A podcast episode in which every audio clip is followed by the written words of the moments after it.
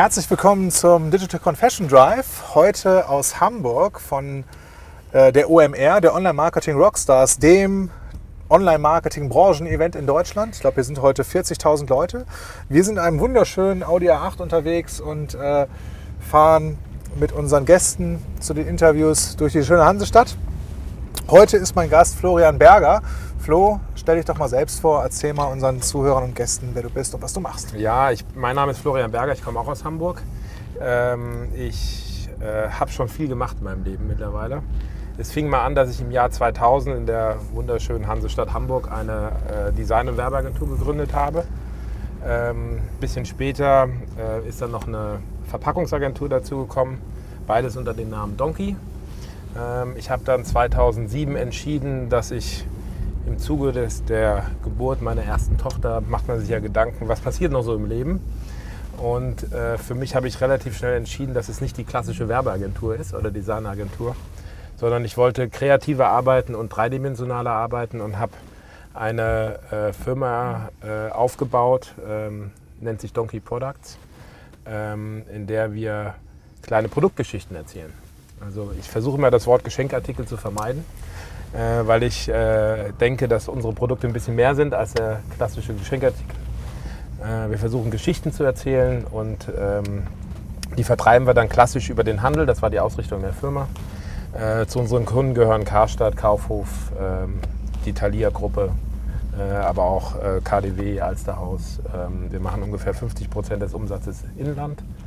Und weil unsere Produktgeschichten auch immer sehr äh, versucht, sehr international zu denken, ist der Umsatz ungefähr 50 Prozent auch im Ausland. Haben mittlerweile in über 100 Länder verschickt. Also das ist ganz interessant. Man kann also auch ein Interview führen. Ist, ist äh, Humor, Produktgeschichte auch international, internationalisierbar oder wie verändert sich der Geschmack international? das wäre auch mal ein ganz interessantes Thema und äh, versuchen da auch eine Marke aufzubauen. Also wir haben, äh, was ja eigentlich erstmal im Geschenkartikelbereich komisch ist, das ist ja nicht eine markengetriebene äh, Branche wie die Mode, sondern es ist ja eher produktgetrieben. Also wenn man sich überlegt, äh, selber, man hat mal was geschenkt bekommen, von welcher Marke, fällt einem nicht so wirklich mal was ein. Man kennt vielleicht so im arrondierenden Branche, vielleicht im Haushalt kennt man vielleicht einen Leonardo oder einen Reisentel vielleicht. Aber es wird schon, es wird schon relativ schnell dünn, so mit der Markenbekanntheit. Wir haben das relativ ähm, für uns einfach beantwortet. Wir wollen das trotzdem tun, weil wir daran glauben, dass das ein unheimliches Unterscheidungsmerkmal ist heutzutage, dass man eine Marke hat und nicht nur ein Produkt. Ähm, also wir legen sehr viel Wert auf die Geschichte vom Produkt, wir legen sehr viel Wert auf Verpackung, wir legen sehr viel Wert auf Marke und, äh, und äh, fassen das unter dem, unter dem Label Donkey zusammen. Wir waren jetzt gerade beim Geschichten erzählen. Ja. Und, um, äh, erzähl doch mal die Geschichte eurer Marke und, und, so ein bisschen der Herkunft. Du hast eben mal das Thema Geschenkartikel äh, angeschnitten. Ähm, da gibt es ja eine gewisse Tradition bei dir. Ja, das ist, äh, die erzähle ich natürlich auch immer gerne. Meine Großmutter in der Tat hat schon Geschenkartikel verkauft. Also und auch nicht nur verkauft, sondern selber entwickelt. Mhm. Ähm, das fing mal an, dass sie nach dem Krieg in Wiesbaden, das ist meine, meine Heimatstadt, äh, waren ja die Amerikaner. Die haben sich ja die Stadt Wiesbaden schon mal ausgesucht als Headquarter. Mhm. Und was haben die gebraucht, die Soldaten? Souvenirs. Äh, das wurde also getauscht. Kuckucksuhr gegen Schokolade. Das war in der, in der Tat so. Oder Elfenbein damals noch. Wow. Schmuck. Ähm, und die Amerikaner haben sie dann gefragt, ob sie nicht auch einen, ähm, äh, einen Laden eröffnen könnte auf der Airbase. Das hat sie dann auch gemacht. Daraus wurden fünf. Also es waren, glaube ich, fast quasi die ersten Duty-Free-Läden, die es gab. Ähm, und dann haben die Amerikaner gemerkt, dass das ein ganz gutes Geschäft ist und haben sie rausgeschmissen. Und daraus ist dann ihre eigene Produktwelt entstanden. Sie hat sich dann selber auch, hat dann selber auch eine, eine, Firma gegründet und war auch in vielen Bereichen totaler Pionier. Also sie hat schon in den 60er Jahren äh, Tee im Geschenkartikelmarkt verkauft, was ja heute fast eine ganze Industrie ist, dass mhm. Tee auch ein Geschenkartikel ist. Ähm, war die erste, die äh, immer ganz lustiges Produkt. Ein Lacher ist ja der bedruckte Klopapier kennt auch mittlerweile jeder, war sie auch die erste. Und so gab es, oder Öle zum Beispiel, Olivenöle aus der Provence. Es war halt mehr so alles praktisch orientiert. Nach dem Krieg ging es halt um, den, um, den, um die Einrichtung, ne? also mhm. um sein eigenes Nest schön zu machen. Da kommen wir ähm, nachher nochmal drauf. Und das hat meine, meine Großmutter gemacht. Sogar bis sie, bis sie gestorben ist, äh, als sie 87 war, hat sie ihre Firma geführt, hat jede, jede halbes Jahr eine eigene Kollektion gemacht, selber entwickelt hatte auch ein ganz schönes Konzept, hatte äh, zu, äh, waren 40 Mitarbeiter und 39 waren Frauen. Ähm, Im Odenwald alles selbst gefertigt. Also es wäre heutzutage wieder eigentlich so eine mega hipster Online-Bude. Wir machen alles lokal und wir denken uns alles aus. Also es wäre heutzutage wieder echt eine coole Geschichte. Äh, damals ging es dann wieder. Ist es so auch? Ja? Ist es so auch, aber damals ging es dann natürlich, ging, ging die ganzen Produktionen nach China. Der Preisdruck nahm zu, die äh, Anzahl der Aussteller nahm zu. Ähm, und äh, natürlich mit, mit ähm, und die Firma schrumpfte dann natürlich irgendwann. Sie hatte auch noch nicht die Idee, das als Marke aufzubauen. Nee, sondern das- war das hieß- Commodity, es Ja. waren tolle Ideen, die sie hatte und, und Geschenkartikel kreiert hat. Ähm, aber sie hat das nicht so positioniert als, als Marke, wie Nee, das das heute damals, das. Spiel der Marke gab es ja, ich meine, äh, da kommen wir jetzt vielleicht nochmal zu. Meine Eltern haben 69 dann ihre Firma gegründet. Die haben dann so ein bisschen das, Die ist was. also nicht in der Firma aufgegangen? deine Nee, immer wieder, das ist ja die, die ich habe ja Brand spannend. 1 hat ja mal einen ganz, schönes, einen ganz schönen Bericht über uns gemacht. Äh, ist Kreativität vererbbar? Scheint so zu sein. Äh, scheint so zu sein. Ähm, und ich kann da auch was sagen, warum das so ist. Ähm, weil ich ähm, glaube, dass äh, meine Eltern und meine Großmutter beigebracht haben, dass wenn man mal den Mut aufbringt, kreativ zu sein und an was glaubt, dass es auch durchsetzbar ist. Und ähm, wenn wir da später vielleicht auch nochmal über Retail sprechen und über die E-Tribes-Kunden, äh, wo, wo, die, wo sind die Probleme, wo, wo, stehen die gerade, was sind die Probleme, was sind das Lösungen, ist Kreativität auf jeden Fall ein Hebel, der ein, einzusetzen wäre, wenn denn der Mut da wäre der verschiedenen Abteilungen.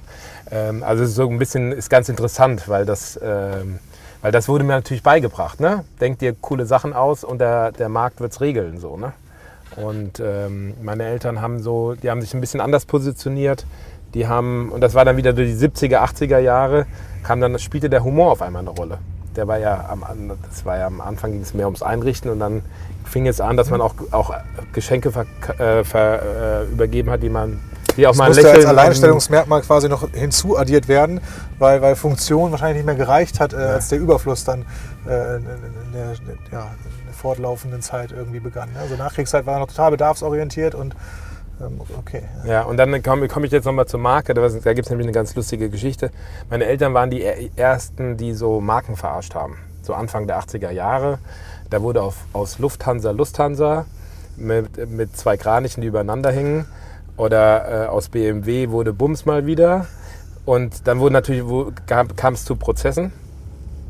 Äh, also die haben ungefähr so 60 bis 80 Prozesse geführt mit jedem, den man sich vorstellen kann. Mars, Tempo, Adidas, Puma. Demnach war die Werbewirkung wertvoller als die Prozesskosten. Absolut, Okay. absolut. Ähm, und der ähm, BMW-Fall war auch ein Präzedenzfall. Der ging bis zum Bundesverfassungsgericht in Karlsruhe und wurde äh, mein, äh, die Firma hieß Harlequin, wurde der Firma Harlequin Recht gegeben, ähm, dass sie die Aufkleber mit BMW-Logo verkaufen konnten, weil BMW die Marke nicht unter der Klassifizierung Aufkleber gesichert hatte.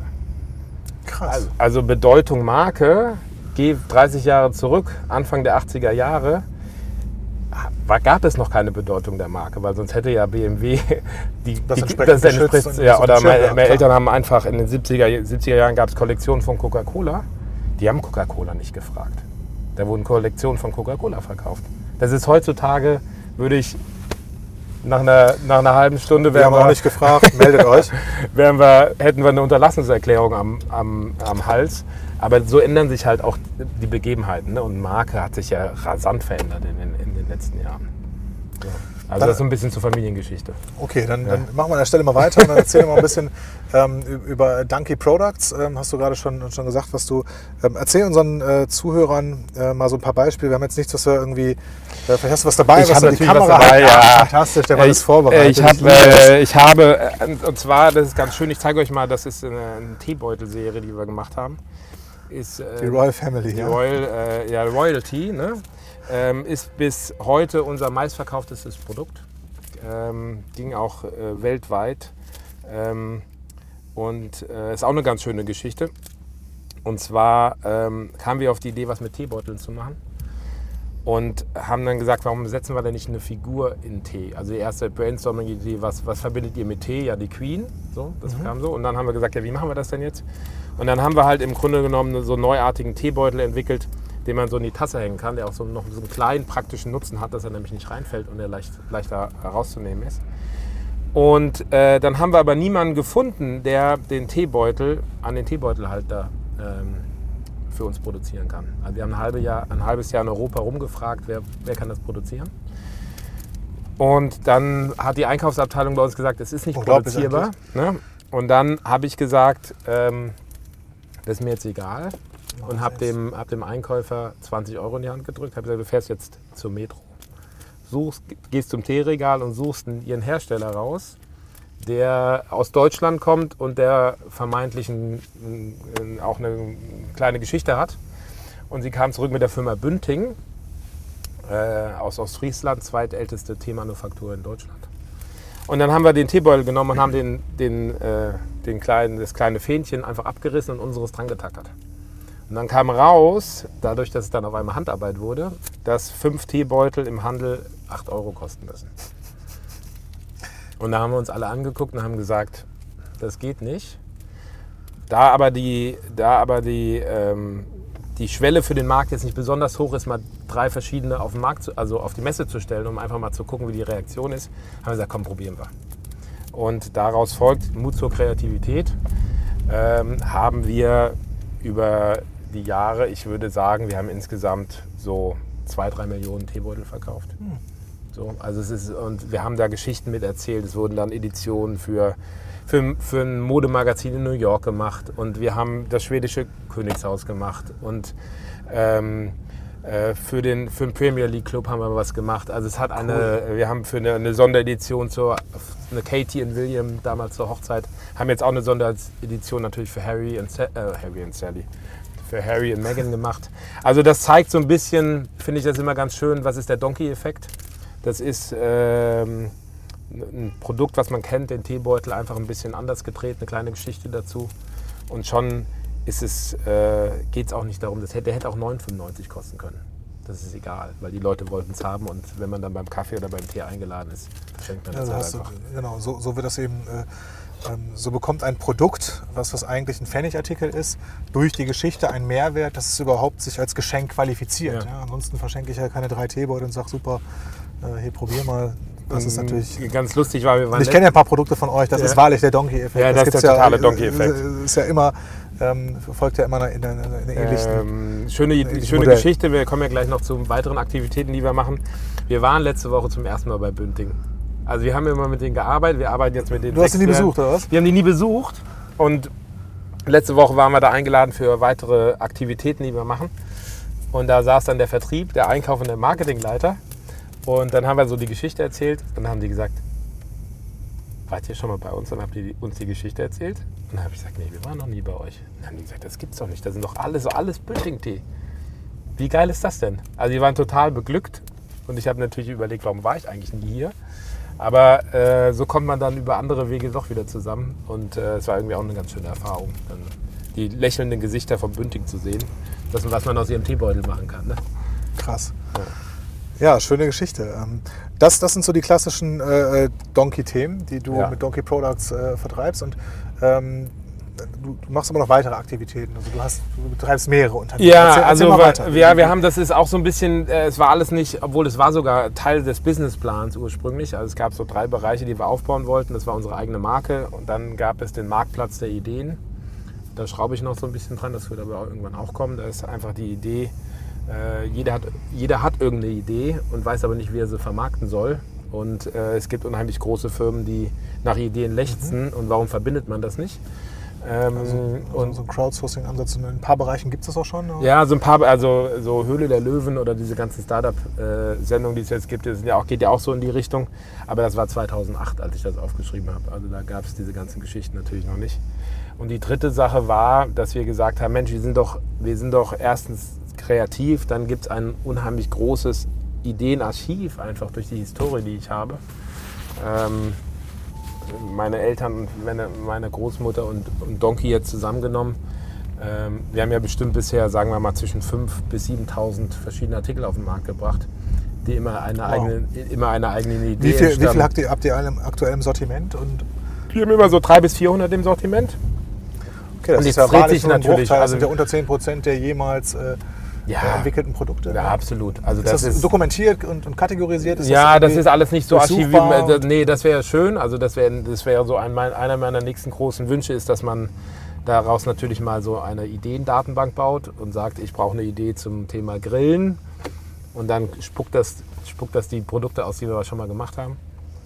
Und ähm, Nee, aber es gibt noch ein Museum in Wiesbaden, da stehen die alle, die, zumindest die Dinge meiner, meiner Eltern. Die Sachen von meiner Großmutter sind auch alle äh, im Archiv, also sie sind alle, ähm, sie sind alle greifbar, aber sie sind nicht alle di- digitalisiert, sodass ich das mit einem Knopfdruck im Grunde genommen ausspucken Das könnte. muss so angehen, das Thema. Ja, ist super, ist super. Also das wäre auch so ein, das wäre, ist gerade so für Retailer oder für so, für so, für so äh, Kunden, die nach, die genau nach Ideen suchen, wäre das natürlich Bombe. Ne?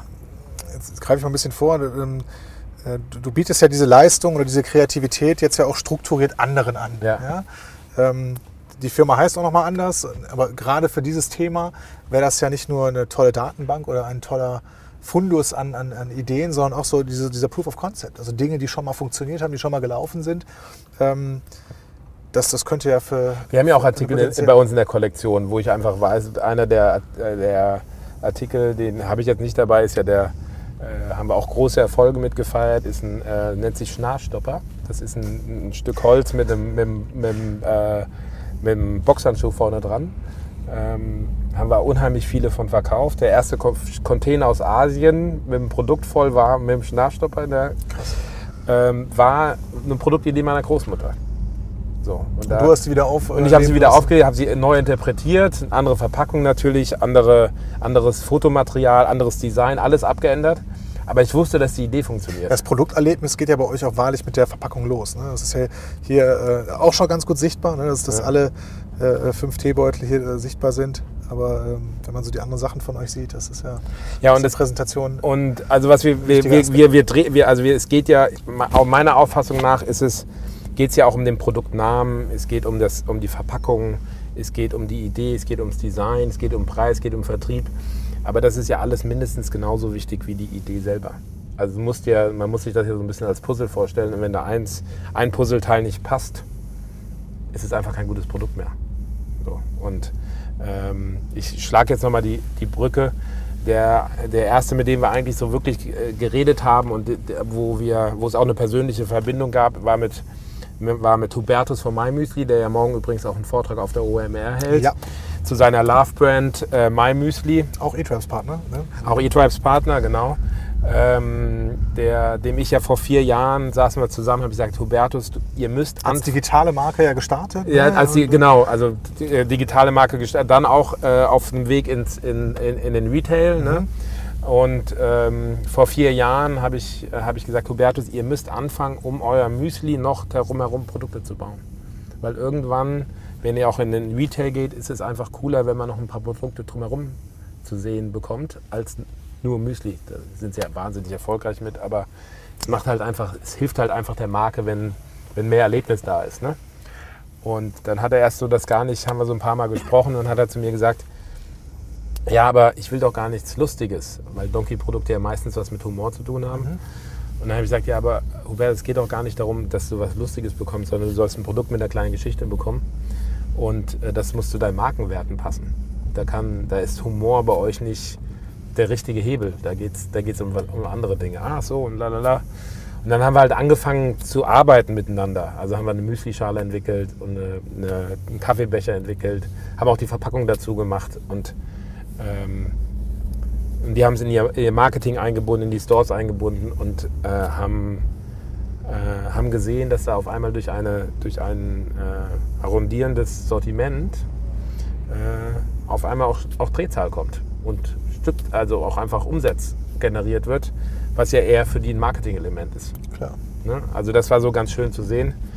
Äh, so fing das mal an und jetzt haben wir, glaube ich, so Das war quasi das erste externe Produkt, was ihr für eine andere Firma Genau, ähm, genau. als, als Auftragsarbeit- habe ich auch natürlich mitgebracht. Natürlich. Ne? Natürlich. Äh, Geil. ähm, hier ist es und die Idee, die dahinter steckt, also da machen wir die Verpackung, äh, überlegen, wo es produziert wird. Das ist äh, schönstes Biskuitporzellan.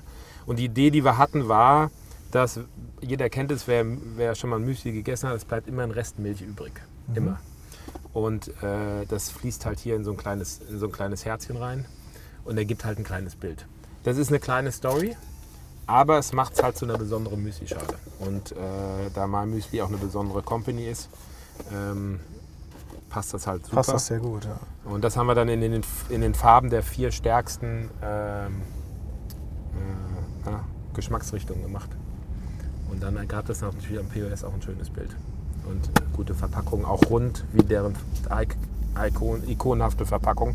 Und so fügt sich das. Und jetzt haben wir halt, sagen wir mal, acht bis zehn Artikel bereits für die umgesetzt, mhm. äh, in ihre Marketingpläne rein. Und, ist das für die ähm, Marketing-Budget oder ist das. Äh, das müsstest du Bertus morgen mal zeigen. Ich, äh, ja, das, ist, das, ist, eine gute Frage. Eine gute Frage ich, ja. ich, treffe mich morgen Mittag zum Kaffee, das werde ich, dann werde ich ihn auch noch mal fragen. Das, äh, ob das aus Marketingbudget ja? kommt.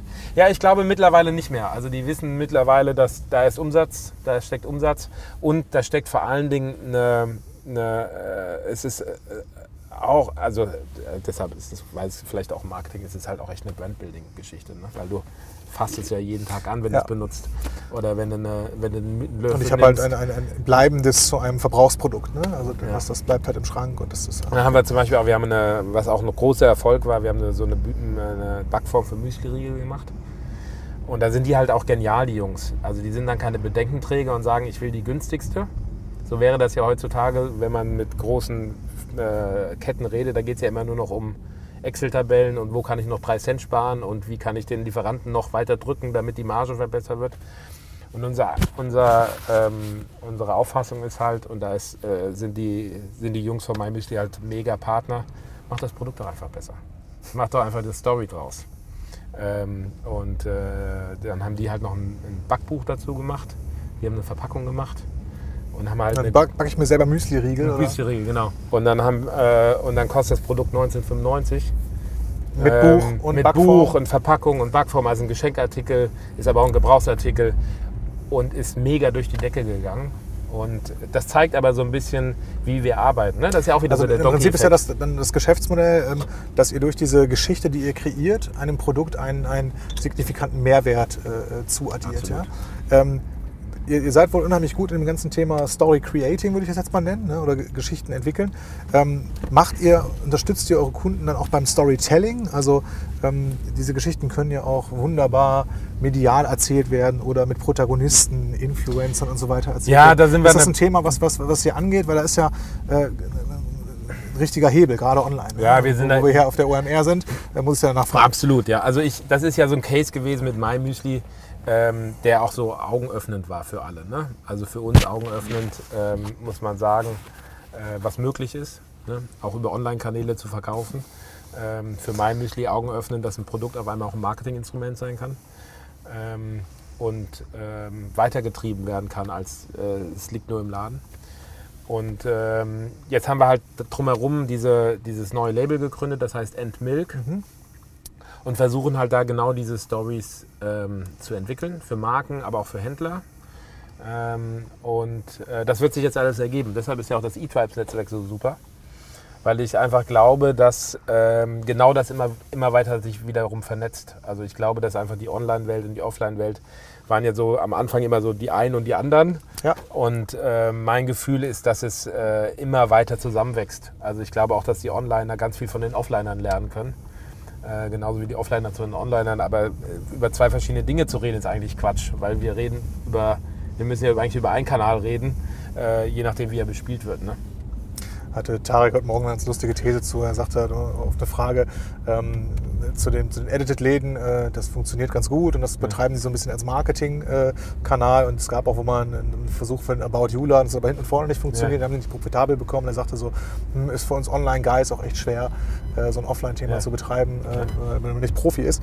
Ähm, was ja ganz spannend ist, äh, ihr generiert ja Mehrwert oder Innovationen durch Kreativität. Ja? Und ähm, wie, wie, näherst du dich dem Thema systematisch? Das ist, also, ihr repliziert das jetzt für Kunden, das heißt, das liegt ja nicht nur äh, daran, dass das ihr da irgendwie fünf geniale Gehirne versammelt habt, die, die das können, sondern ähm, äh, führ uns mal durch, so ein, durch die Struktur, wie geht, ihr, wie geht ihr sowas an und mit was muss so ein Hersteller äh, äh oder so ein Händler ähm, rechnen, wenn er mit Endmilk zusammenarbeiten will? Was, was, was, was kostet sowas? Gibt es irgendwelche Hausnummern? Nee, oder wie lange dauert sowas? Oder, das ist so unterschiedlich, weil im Moment auch noch nicht so richtig klar ist. Da also, stelle ich die Kosten mal zurück. Ja, also ich kann das, ich, Prozess da, ja, der Prozess ist spannend. Also die, die, die Erfahrung, die wir im Moment machen, ist, dass es nicht so ganz klar ist, wo wir reingesteuert werden. Ne? Also, ja, seid ähm, ihr Produktentwicklung oder seid ihr quasi Hersteller? Ja, oder? Wir sind ja so ein bisschen, ach, guck mal, also warum, oder seid ihr Werber? War, genau, also warum, warum, äh, warum, äh, warum funktioniert das überhaupt? So, also warum, warum funktioniert? Wir, wir, wir verbinden halt verschiedene Dienstleistungen. Ne? Dadurch, dass, dass ich mal selber eine Agentur hatte, weiß ich ja wie, ein bisschen, wie Kommunikation funktioniert, wie Marken mhm. funktioniert und äh, wie wichtig auch Verpackung ist. Also in dem, in dem Denkprozess sind diese Prozesse ja schon mal verankert. Mhm. Ne, das ist ja schon mal eine, eine, eine Relevanz. Dann kommt diese ganzen Kreativität von, in der Produktentwicklung von Donkey dazu. Dadurch, dass wir ja nicht ein Produktsortiment oder ein Material beackern, sondern immer von der Idee kommen, kann es ja mal ein Frühstücksbrett sein, mal eine Fahrradtasche oder mal ein Teebeutel. Aber wir wollen ja immer Produktgeschichten erzählen, aber halt in unendlich vielen Materialien und, und äh, Kategorien. Dadurch haben wir aber ein großes Wissen aufgebaut an Herstellung, an Herstellungskosten, an Fabriken, okay. die wir haben. Äh, und dadurch, dass wir das über Donkey nun auch selber vertreiben, kennen wir die Probleme des Handels, wissen auch, was Verpackungsdesign bedeutet, wissen, was POS bedeutet, wissen, was Logistik bedeutet und das verbinden wir ja alles bei Endmilk. Also ein, ein MyMüsli sagt ja mittlerweile, wenn wir das und das Produkt machen, dann darf das nicht mehr als x Euro im VK kosten. Okay. Ne? Und wir kennen deren Margenerwartung, also wissen wir, in welchem, auf welchem Rahmen Spielfeld bewegen könnt, wir uns bewegen können. Mhm. Ne? Und das ist, glaube ich, unser großer Vorteil, dass wir einfach so zielgenau arbeiten können, weil wer macht das sonst? Ein Produktdesigner dem fehlt ja das Wissen der Herstellung und dem fehlt das Wissen des POS oder des, des Retails, hat er nicht. Ja. Ein Werbemittler ist darauf aus, einen Artikel in möglichst hoher Stückzahl als Promotion an, an irgendeine Marke zu verkaufen. Der hat aber auch keine Ahnung von, also er mag Ahnung vielleicht vom kreativen Prozess haben, aber der hat keine Ahnung vom Retail. Null.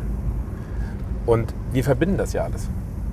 Wir können ja, wir können ja aus einem Guss alles liefern und können darüber hinaus ja durch die Agentur Donkey auch noch Kommunikationskonzepte liefern und könnten ja mit, mit E-Tribes zusammen noch, noch, äh, auch noch Modelle entwickeln. Wie ist denn euer Geschäftsmodell bei Endmilk? Ist das ein äh, klassisches, ähm, also das klassische Auftragsarbeiten? Nehmt ihr dafür einen Festpreis oder habt ihr auch so Modelle, wo ihr ähm, dann an dem ähm, dauerhaft partizipiert an, an, an den Verkauf. Also es sind ja so drei Stufen. Ne? Es geht ja einmal um, erstmal um eine Produktentwicklung. Ja. Ne? Also erstmal muss ja, eine, muss ja eine Idee her. Das geht, ist ein Konzept. Meistens dann werden drei Ideen entwickelt. Äh, da arbeiten wir eher wie eine klassische Agentur, würde ich sagen. Ähm, und dann wird eine Idee weiter ausgearbeitet. Und wenn die Idee weiter ausgearbeitet wird, fängt quasi auch schon das Sourcing an. Also wo kriege ich das Produkt her? Ja. Äh, das haben wir natürlich schon im Denkprozess auch mit äh, berücksichtigt, aber so dieses Feintuning, was kostet Stückzahlen, Materialität, äh, Feintuning auch in der, in der Designsprache und so weiter und so fort. Das ist eigentlich der, der, zweite, der zweite Teil der Reise ist äh, Sourcing. Wo kriege ich das Produkt her? Ähm, dann wird es ausgeliefert und die dritte Erlösquelle für uns ist, dass wir dann äh, partizipieren wie Produktdesigner der ja auch das heißt, Royalties äh, daran. Das sind quasi Lizenzeinnahmen, die genau. ihr ähm, in welcher, in welcher Phase wird, wird quasi diese, diese äh, Royalty-Fee festgelegt? Ist das irgendwie schon ganz vorne im Prozess? An. Okay, Von das ist schon ganz spannend. Ja. Aber das sind auch alles Learnings. Also das sind jetzt auch. ist aber auch wirklich ein hoher Anreiz, dass es nach hinten raus oder nach vorne raus funktioniert. Ne? Ja, ähm. total. Also wir wollen ja auch, wir wollen ja, unser Anspruch ist ja immer Stories zu erzählen. Unser Anspruch ist auch immer Dinge zu entwickeln, die es vorher nicht gab. Also deshalb, ja, unsere Motivation liegt auch eher so in diesem, dass wir geil sind, cooles Zeug zu machen. Und äh, natürlich muss es sich am Ende auch lohnen und wir haben auch Spaß dran, wenn es äh, sich gut dreht. Und das Schönste für uns ist ja dann die Nachbestellung. Ne? Was da ja ein denkbares Thema ist, wenn, wir, wenn ihr so noch nicht arbeitet, äh, dass ihr diese Geschichten äh, also social medial ja, verlängert und ja. weitererzählt und dass das nicht nur selbst macht, sondern auch mit Protagonisten, also mit Influencern, die irgendwie gut zu diesen Produkten passen oder zu den Marken, für die ihr die Produkte ja. entwickelt. Ähm, und wenn ihr dann so Partizipationsmodell seid und, und über Royalties auch noch äh, quasi dauerhaft mitverdient, habt ihr einen sehr guten Anreiz, auch diese Kommunikationsleistung noch mhm. mitzuführen und könnt das wahrscheinlich über WKZs oder so noch in euer Geschäftsmodell mit ja. einweben, dass, dass die Unternehmen äh, das quasi äh, mitfinanzieren. Mhm. Ja. Und da wieder die Kommunikationskonzepte ähm, und Geschichten, die dann erzählt werden, müssen wieder von euch kommen. Ja. Ja. Naja, also wir merken auch einfach durch, wir haben unheimlich viele Gespräche geführt, auch mit Retailern, deshalb bin ich natürlich auch ganz, äh, ganz gespannt, was du so erzählst über die E-Tribes-Kunden die klassischen Retailer, wie die so arbeiten. Ähm, So viele Retailer haben wir aber. Ja, wir tauschen uns da ja schon auch ein bisschen aus, Ja, ja. aber was ich so merke, ist, dass da so ein, eine, eine totale Sehnsucht nach dem, nach dem Erlebnis da ist am POS. Ne? Also ähm, Wir sind ja alle noch da auf der Suche nach einem USP, wenn man das mal kurz zusammenfasst. Also online hat ja viele Vorteile. Ich habe ja ein un, unbeschränkt großes Sortiment, oft online. Mhm. Ich habe äh, die beste Verfügbarkeit online und ähm, natürlich noch Preistransparenz. Ähm, und wenn es dann irgendwie bei, bei emotionalen Produkten darum geht, dann ähm, gibt es da noch immer wieder das Argument von der, von der Retail-Seite, ja, ich kann es halt erleben, anfassen und so weiter. Ne? Und genau an der Stelle muss ich ja, äh, wenn ich jetzt äh, viele stationäre Geschäfte noch habe, weil ich eine stationäre DNA habe, muss ich ja genau an dem Punkt irgendwie ansetzen, ähm, wenn ich nicht die letzten Kunden da auch noch verlieren will. Ne? Und zusätzlich zu den ähm, Investitionsmaßnahmen, die natürlich irgendwie zu treffen sind, um, um online erfolgreich zu sein, um, um da auch die Zielgruppe zu erreichen. Wir sagen ja immer, Credo ist ja letzten Endes, hm, ich muss halt dahin, wo die Zielgruppe ist. Ne? Und sie, die Menschen sind ja noch unterwegs. Das heißt, es, wir, wir laufen ja noch ständig rum, ähm, ob das auf Veranstaltungen ist oder, oder äh, in, der Stadt oder in, in bestimmten ähm, was weiß ich, Passagen und so weiter. Also es wird ja nach wie vor Geld ausgegeben. Ja, ich meine, Das wir, ja, wir haben mit ganz vielen äh, äh, Food-Leuten auch gesprochen, so äh, Ketten. Ne? Mhm. Und wenn man sich vorstellt, dass immer noch jeder Deutsche im Schnitt 229 Mal im Jahr in einen Supermarkt einkaufen geht. Ja, ja. ne? kann man ja nicht von einem Frequenzproblem reden. Das hatten war, heute- mal, das war mal 270 Mal pro Jahr, wo ich gar nicht verstehe, wie das gehen soll, aber trotzdem. Ähm, jetzt sind wir bei 220, 229, ist ja immer noch unfassbar viel. Ne? Also Food ist ja der, der, der, der, der größte nicht digitalisierte Markt in, in, Deutschland. Ne? Da sind andere Länder, das hatten wir heute Morgen beim OMR Vorglühen auf der Bühne, hat ähm, der Alex von Foodist so ein bisschen darüber erzählt und Deutschland ist da ganz weit hinten. Ja? Ähm, äh, das ist natürlich für die, äh, für die Food-Retailer in Deutschland erstmal eine gute Botschaft Ja. ja. oder eine gute Nachricht. Ähm, aber wir gehen auch genauso viel einkaufen, wie du das gerade beschrieben hast. Ne? Ja. Aber wenn du dir dann jetzt mal so vor Augen führst, was passiert denn da am POS? Also auch die wissen ja, da kommt jemand, der vielleicht ihnen auch Anteile wegnimmt mit Amazon Fresh. Die müssen sich auch überlegen, was passiert. Ne? Und Dann Rewe investiert ja massiv in den Online-Bereich. in ne? dem Online-Bereich, ja. Aber, aber wenn du dir die Non-Food-Sachen da anguckst, die sind immer noch nicht richtig neben den Food-Sachen.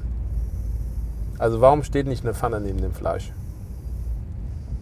Wäre ja eigentlich ganz... Verstehe ganz ich zu wenig über Ladenkonzept, um die Frage ja. zu beantworten, aber äh, Ja, weil- berechtigte weil Frage aus Kundensicht. Ja, ja, aber es ist kein Erlebnis. Also wenn ich mir, wenn ich ein geiles T-Bone Steak mir braten will und habe meine Freunde eingeladen, dann würde ich auch drüber nachdenken, welche Pfanne benutze ich. ja, vielleicht hast du schon eine Pfanne, aber ich, Ja, verstehe, ja, ich verstehe das Thema, Ja. Also äh, irgendwie das, das eher in so Erlebniswelten oder so zusammenzubringen, um dann. Ähm, Ja, also wenn ich die beste Pfanne verkaufen würde, ist das eine gute Idee, da vielleicht das, äh, das beste Steak dazu zu liefern. Ja. Aber naja, also das ist, ich glaube einfach nur, dass noch unheimlich viel zu tun ist und einfach unheimlich viel äh, passieren muss am POS. Ich glaube, wir können halt auch alle nicht einfach nur so weitermachen und die Produkte reinstellen und warten, bis die Leute kommen. Ich glaube, es ist, die Leute suchen auch immer mehr Event. Und das halt in jedem, in, in jedem Moment ihres Lebens. Die wollen halt abends nach Hause gehen und was erzählen. Kannst du ein bisschen was erzählen über ähm, Endmilk-Kunden? Gibt es da irgendwie Geschichten oder äh, Themen, die du, die, du, öffentlich machen kannst? Oder ist das Ja, wir sind, da ist alles noch unheimlich frisch. Ne? Also wir machen jetzt auch ein, wir machen jetzt auch gerade ein Projekt mit Tarek zu, von About You. Äh, da, da sind wir gerade dran. Also das ist, wird sicherlich auch spannend, weil die, weil die natürlich da auch nochmal sehr viel analytischer rangehen. Ähm, welche Zielgruppen bedienen sie wann, mit welchem Produkt, warum und das ist schon auch ein sehr, sehr interessanter Prozess gerade, den wir, den wir zusammen machen. Haben wir aber noch keine, haben wir noch nicht, äh, können wir die Story noch nicht erzählen. Okay, alles gut. So, und äh, wir reden mit sehr vielen, wir arbeiten für ein paar Autokunden, also wir, haben, wir arbeiten für BMW und Mini, ähm, da machen wir so ein paar Lifestyle-Produkte, ähm, haben jetzt auch Porsche dazu bekommen, auch ganz frisch, ein, noch ganz, ganz frisch, auch erst mit einem Produkt, aber die, die haben wir jetzt auch mit im Portfolio. Und wir reden mit vielen Retailern im Moment, also äh, ganz vielen sogar. Und äh, da werden sich sicherlich auch äh, Stories noch ergeben. Also es ist eine unheimlich spannende Zeit für uns, weil sich äh, da so ein Geschäftsfeld auf, aufgeht, was, was, äh, was wir gar nicht so im, im Fokus hatten. Wie sind denn bei diesen Retailern äh, die Entscheidungsprozesse? Also das ist ja schon ein Wagnis, was die eingehen und, und wenn die mit euch gemeinsam, im Prinzip geben, geben die ja bei euch das Thema Innovation in Auftrag. Ja? Ja. Ähm, Innovation am POS oder Innovation in der Produktgestaltung, in der Produktpräsentation, in der Verpackungspräsentation, in der Geschichte, die dazu erzählt wird. Ähm, wie gehen die das an? Von welchen Budgettöpfen wird das bezahlt? Wer entscheidet sowas? Und, Das ist, und- das ist, also das ist, da? das ist die mal größte, das ist die größte, äh, das ist die, das ist äh, die größte Hürde, die wir haben. Okay. Im Moment noch, weil äh, so, als ich die Agentur hatte, war für mich klar, wenn ich an den Marketing-Topf ran will, rufe ich einen Marketingleiter an. Ja, so. das relativ einfach. Und ähm, wo sind wir denn jetzt? Also mit dem Endmill-Konzept können wir, Einkauf, kommen wir über, können wir über den Einkauf kommen, äh, können wir über den Vertrieb kommen, weil die sagen, wir brauchen geilere Produkte am POS. Okay. Äh, wir können über die Geschäftsführung kommen, weil die uns irgendwie gesehen, gehört und so weiter und sagen, wir müssen hier ein bisschen Innovativer werden. innovativer werden. Äh, oder wir können über das Marketing kommen, weil vielleicht haben wir äh, eher ein Promotion-Produkt gemacht und die sehen, ah, guck mal, da tut sich ja was. Warum machen die nicht noch mehr für uns? Also und äh, wir können, wir haben halt nicht denjenigen, den wir anrufen können. Sagen, Dafür hast du mehr Angriffsflächen in Anführungsstrichen. Ne? Genau. Also, ja- dafür, also wir waren letzte, wir waren letzte Woche waren wir auch bei einem Retailer und da saß dann der Marketingleiter, Vertriebsleiter, Einkaufsleiter vor uns. Und dem haben wir die Geschichte erzählt. Und die waren alle so beglückt, weil wir ja für alle was Gutes tun. Ne? aber es war nicht klar, wer es bezahlen soll. ne? Aber irgendwann gucken die sich an, so wie das dann so ist, und sagten, ja, aber aus welchem Topf kommt denn das? Und äh, das war irgendwie so ganz bezeichnend für das, das ist ja Segen und Fluch zugleich so ein bisschen, ähm, dass keiner sich da sagt, ja, jetzt machen wir es im Marketingbudget oder jetzt, jetzt äh, machen wir das im, äh, über einen Einkauf und ist die Margenerwartung vielleicht ein bisschen geringer, dafür hat Vertrieb und Marketing auch was. Das ist, äh, das ist immer ein Brett, was wir bohren müssen. Also wir brauchen schon immer jemanden, der, der begeistert ist von dem, was wir tun und der uns damit auf die Reise nimmt durch die Strukturen der jeweiligen Firma. Okay, aber da, da wirst du den Schlüssel finden und das. Äh, Ja, das ist ja auch so ein Learning. Ne? Also da, wir haben jetzt einfach viele Gespräche geführt und aus jedem Gespräch nimmt man was mit und aus jedem Gespräch äh, macht das, jedes Gespräch macht einen besser. Und ähm, ja, da werden wir Schlüssel finden. Also das, das glaube ich schon. Dann will ich nochmal eine Frage stellen zu dem klassischen äh, Donkey Products Thema. Ähm, ihr verkauft ja selber auch online, ne? Ja. Ähm, macht ihr das ausschließlich über, über einen eigenen Webshop oder ähm, auch über äh, Ja, das, wir, haben, so wir haben ja, wir haben 2012 haben wir ja unser ersten, haben wir ja unseren ersten richtigen Webshop gemacht. Ähm, und äh, war auch eine unheimlich interessante Erfahrung. Ähm, und äh, war damals, haben wir mit der Agentur zusammen, weiß ich noch, habe ich gesagt, ich will das auch für den, dass es mobile funktioniert. Da waren wir so die Ersten, die, da wusste die Agentur noch gar nicht so richtig, wie das funktioniert, haben wir dann aber noch gemacht. Aber wenn man sich vorstellt, dass das fünf Jahre her ist, ne? oder sechs Jahre jetzt, dass, Ja, ja. Man, dass ich ges- gesagt habe, komm, wir müssen es auch mobile machen. Und heute Morgen erzählt ja auch Tarek äh, bei dem Side-Event, äh, 75 Prozent der Einkäufe laufen mobile. Ja. Und die Frage aus dem Publikum kam, wie lange brauchen wir denn überhaupt noch eine Desktop-Version? Äh, wird einem ja Die Antwort war, solange, solange die Kunden das nutzen. Ja, aber die Entwicklung ist, macht dann ja schwindelig. Ja, ist krass. Also und was, was, mich auch, was mich auch total beschäftigt, äh, wenn man so äh, jetzt ob, heute Morgen beim E-Tribe Side-Event oder ob, ob du über OMR gehst, vor fünf, drei, vier Jahren, was war Online-Shop für ein Mega-Thema? Ne? Wie sich das irgendwie so zusammengeschrumpft hat und wie groß jetzt auf einmal Plattformökonomie geworden ist und andere, andere, andere Bereiche einfach viel wichtiger als ein Online-Shop. Und da durch die Mühle mussten wir auch. Also wir haben, wir haben viel Zeit und Mühe investiert, ähm, da ähm, das aufzubauen. Wir haben es auch aufgebaut. Ähm, aber wir haben leider nicht genug Tra Traffic drauf bekommen. Also wir haben, wir haben es dann einfach versäumt, das dann wirklich auch ein Team aufzubauen, ähm, was das äh, vielleicht Social Media mäßig einfach unterstützt und ähm, so den Traffic generiert. Also da waren wir dann einfach, ähm, waren wir vielleicht nicht gut genug oder wir haben uns einfach auf das alte Geschäftsmodell zu sehr konzentriert. Das ist so ein bisschen, dem traue ich auch immer noch so ein bisschen nach, aber man macht ja, man wird ja nur durch Erfahrung schlauer. Ähm, würde ich auch heutzutage, würde man das auch anders machen. Also man hätte wahrscheinlich immer noch einen Online-Shop, aber wenn man so sieht, welche Infrastruktur notwendig ist, um überhaupt einen Online-Shop zu betreiben. Und den immer wieder auf, auf den neuesten Stand zu bringen. Das ist, ja, das ist ja eben das Thema, das hatten Ja. wir heute Morgen. Ne? Also, Ja, muss man ja sagen, äh, mit unserem Kleinkram, ne, äh, 7,95 oder so, sagen wir mal Geschenke bis 20 Euro, äh, ist das überhaupt? Also wäre ja auch mal eine, wäre auch mal eine Diskussion, geht das überhaupt online? Und die, die ähm, und da gibt es halt so eine Schmerzgrenze von 20 Euro. Das ist einfach so. Ne? Und äh, wenn man sich dann, wenn man sich so ein bisschen online beschäftigt, weiß man ja, dass eigentlich erst Produkte ab 20 Euro so wirklich im Ja, ja, wenn- funktionieren. Das Ne? ist ja auch das Thema, warum äh, diese ganzen äh, Discount-Bereiche stationär nach wie vor ähm, so gut funktionieren, warum das online ziemlich schwierig ist. Ja. Ne? Also, Ja, ähm, und dann wir, und wir, wir, wir, äh, wir sind halt Geschenk und wir sind halt unter 20 Euro. Und da musst du schon eine ganz schöne Drehzahl hinkriegen, um deinen eigenen Online-Shop eigentlich äh, profitabel zu haben. Ne? Und außerhalb des eigenen Online-Shops online, also ähm, äh, wenn du jetzt Amazon anguckst, äh, schiebt ihr da, funktioniert Also das wir- gut für euch? Oder? Das funktioniert gut für uns, äh, wobei wir auch nicht direkt mit Amazon. also ihr seid nicht in einem äh, Vendor-Programm, sondern ihr seid da als Seller drauf. Und Genau, genau. Da haben wir uns auch, haben wir uns auch äh, lange mit beschäftigt, aber ich glaube, jetzt haben wir da so den, haben wir einen ganz guten Dreh gefunden, aber ähm, auch da ist noch unheimlich viel Platz für uns. Also wir, wir hängen noch manchmal sehr in unserer alten Welt. Ähm, was ich auch so, also immer noch diese, dieses Ja, Also ich mir klassische. gerade denke, das wäre wär auch ein ganz schöner Bereich, um, ähm, also online könnt ihr natürlich auch wunderbar testen, welche der 7000 äh, historisch Ja. entwickelten Produkte, äh, wann es für die wieder in der Zeit ist, ja, oder wann die mal wieder äh, wiederbelebt werden können oder neu interpretiert werden können und so weiter. Das Schöne ist ja am, am Online, ähm, du, du kannst ja so ein MVP-Modell quasi auf Photoshop-Basis starten. Ja. Äh, du, du musst es ja im Zweifel nicht produziert haben, um anzutesten, ob es überhaupt funktioniert. Dann, äh, wie du dann die ersten Auslieferungen machst, wahrscheinlich muss sich dann wieder im Keller jemand hinsetzen und Teebeutel tackern. Ja, oder, äh, Ja, schön wär's. Aber äh, dann lässt sich mit Sicherheit auch irgendwie ein Modell finden. Das finde ich auch nochmal ganz spannend. Ja, also das, das wäre auch so ein, das wäre auch, das wäre auch noch äh, sehr schön für uns, so ein Modell zu haben, einfach um mehr, um noch ein bisschen ähm, zielsicherer vorzugehen. Ne?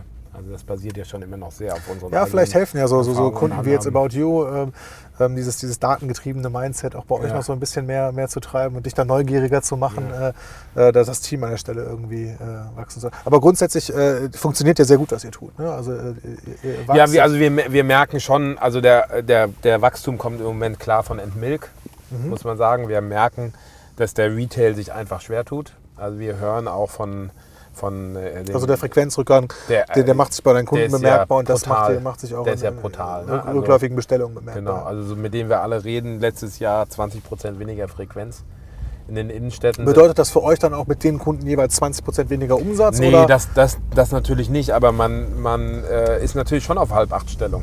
Also äh, das äh, ist ja nicht mal 3% weniger oder 4%, was man mal in den letzten Jahren so gehört hat, sondern 20% weniger Frequenz.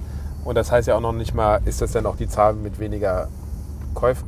Weil wenn man so in die Innenstädten geht, sieht man ja eigentlich auch immer weniger Tüten. Ne? Ja, das ist ja das Thema. Das ist leider auch Also- so eine exponentielle Funktion nach unten. Ne? Also Ja. wenn der Rückgang irgendwann in einem bestimmten Bereich so groß ist, dann, äh, dann halten halt die stationären Händler auch kaum noch Personal vor, dann kriegst du halt kein Beratungserlebnis mehr und dann Und du musst gehst du da nicht nochmal hin. Und, dann, Und du musst es dann ja durch, da sind wir wieder beim Thema, du musst es ja, kannst es ja nur auffangen durch mehr Verkäufe. ja, Also musst du mehr, also die Conversion Rate muss höher sein. Also die also müssen musst mehr Leute musst den Leuten entweder durch Beratung oder du musst denen halt mehr bieten, durch Erlebnis. Ja. durch Erlebnis. Also das ist, es gibt ja dieses wunderbare vom Point of Sales zum Point of Experience.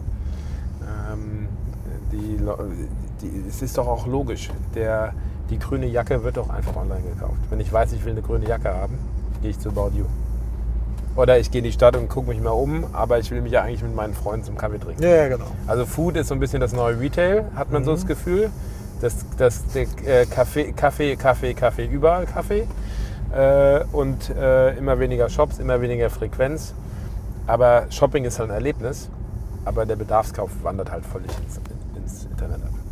Und hier sind wir noch ein bisschen, wie gesagt, immer noch so ein bisschen anders, weil es geht ja auch darum, ich bin heute Abend eingeladen, oh Gott, was bringe ich mit? Ja, dann gehe ich halt an die Ecke und kaufe noch was. Ne?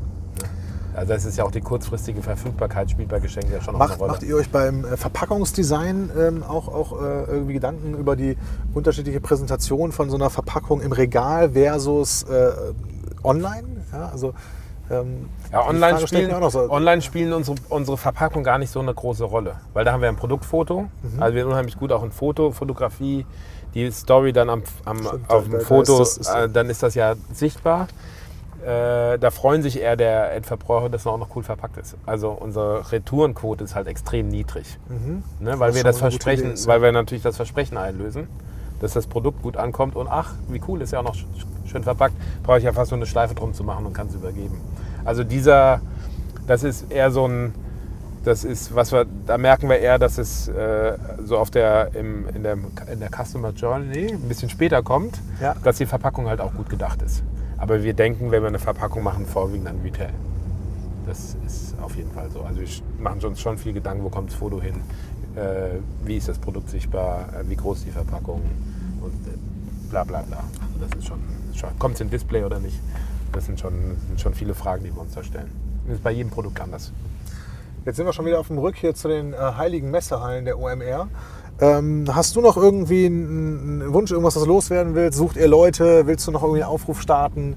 Ähm, Nee, ich bin, nee, ich bin, äh, hat mich sehr gefreut. Also es macht mir wie immer wieder Spaß, mit dir zu reden. Das kann ich nur zurückgeben, ja. Und ähm, ich freue mich einfach auf die Zukunft, weil ich glaube, es liegt noch so viel vor uns und es ist noch so viel zu tun. Und äh, ich wünschte mir ein bisschen mehr Mut zur Kreativität. So, das äh, würde ich mir wünschen von, von vielen Hierarchieebenen.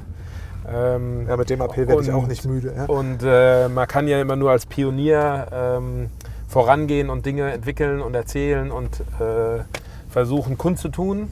Ähm, das würde ich mir mehr wünschen. Also ich würde mir mehr äh, Jungs wie die äh, Malmüslis wünschen, die einfach sagen, lass uns, ein, lass uns hier geile Scheiße machen. Dann funktioniert es auch. Und nicht immer voller Bedenkenträger. Den nehmen wir mit, den Appell. Ja. Also mehr Mut zur Innovation. An der Stelle vielen Dank an dich, Florian. Tschüss. Ciao. Vielen Dank. Tschüss.